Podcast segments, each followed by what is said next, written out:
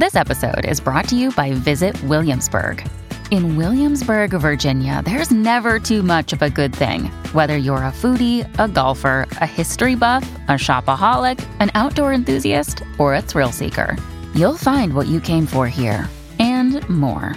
So ask yourself, what is it you want? Discover Williamsburg and plan your trip at visitwilliamsburg.com. This episode is brought to you by Shopify.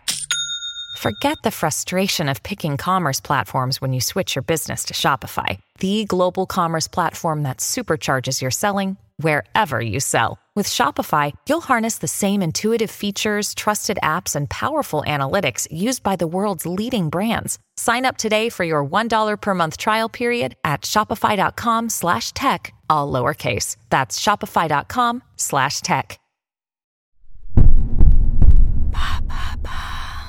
Qu'est-ce que la Deep Ecology?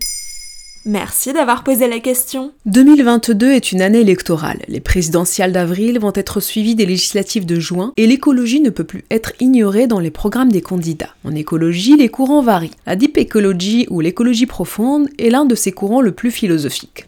Théorisée par le philosophe norvégien Arne l'écologie profonde s'oppose à l'écologie superficielle. Celle-ci est jugée par le philosophe comme un mouvement guidé par le seul intérêt de l'homme, c'est-à-dire une lutte contre la pollution et l'épuisement des ressources dans le but de maintenir la santé et l'abondance matérielle des populations des pays développés. La nature n'y est considérée que comme simple ressource. C'est en 1973 que le philosophe norvégien publie son texte Deep Ecology. Le texte, en huit points, fait office à la fois de manifeste politique et de guide éthique à l'usage des premiers militants écologistes. L'affirmation de la valeur intrinsèque de tous les êtres vivants est l'un de ses points principaux, avec l'interdiction pour les êtres humains de réduire la diversité et la richesse du vivant, sauf pour satisfaire leurs besoins vitaux.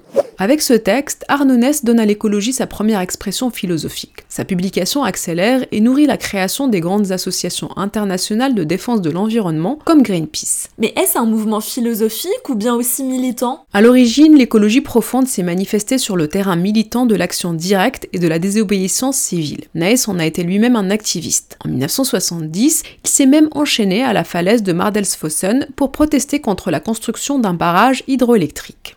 Mais il ne faut pas oublier qu'avant de devenir philosophe, Arnonès a grandi entouré de montagnes. Alpiniste dès son jeune âge, il décrit sa relation avec la montagne non comme une compétition, mais comme la joie de faire corps avec un environnement immensément libre. C'est ce rapport à l'environnement qui nourrit l'esprit de l'écologie profonde, en plaçant la défense des écosystèmes naturels sur un plan largement spirituel et introspectif. Existe-t-il des adeptes de la deep ecology en France? Depuis les années 2000, l'écologie profonde nourrit les adeptes de l'écopsychologie, portés par des associations comme les Roses dansant ou la canopée bleue, dont le projet propose une application concrète de l'écologie profonde, avec des ateliers en immersion dans la nature pendant plusieurs jours ou des bains de forêt, dans le souci est de reconnecter les urbains à la nature sauvage. Dans un article de ce Salter, Claire Carré, fondatrice de l'association des roseux dansants, précise Ce n'est ni une thérapie ni du développement personnel. Le but, c'est de comprendre qu'on est tous dans le même bateau face à l'urgence climatique. Le premier jour, nous honorons ensemble notre peine pour le monde qui s'écroule, puis on essaye de trouver ensemble un regard neuf sur la nature, de s'en émerveiller comme le ferait un enfant. Une filiation à la deep écologie qui rappelle que l'identité humaine ne se définit qu'en étant reliée à son environnement naturel. Mais se reconnecter à la nature n'est pas suffisant pour régler les urgences écologiques. L'écologie profonde a ouvert la voie, mais faudrait certes aller un peu plus loin aujourd'hui. C'est ce que propose le chercheur Malcolm Ferdinand. Dans son livre Une écologie décoloniale, il salue l'apport de Ness à l'écologie, notamment dans sa prise en compte des relations entre humains et non humains. Il devient crucial pour lui de prendre un engagement symétrique aux rapports économiques, sociaux et politiques postcoloniaux du monde pour penser l'écologie. Voilà ce qu'est la deep écologie. Maintenant, vous savez, un épisode écrit et réalisé par Zineb Souleimani. En moins de 3 minutes, nous répondons à votre question. Que voulez-vous savoir? Posez vos questions en commentaire sur les plateformes audio et sur le compte Twitter de Maintenant, vous savez.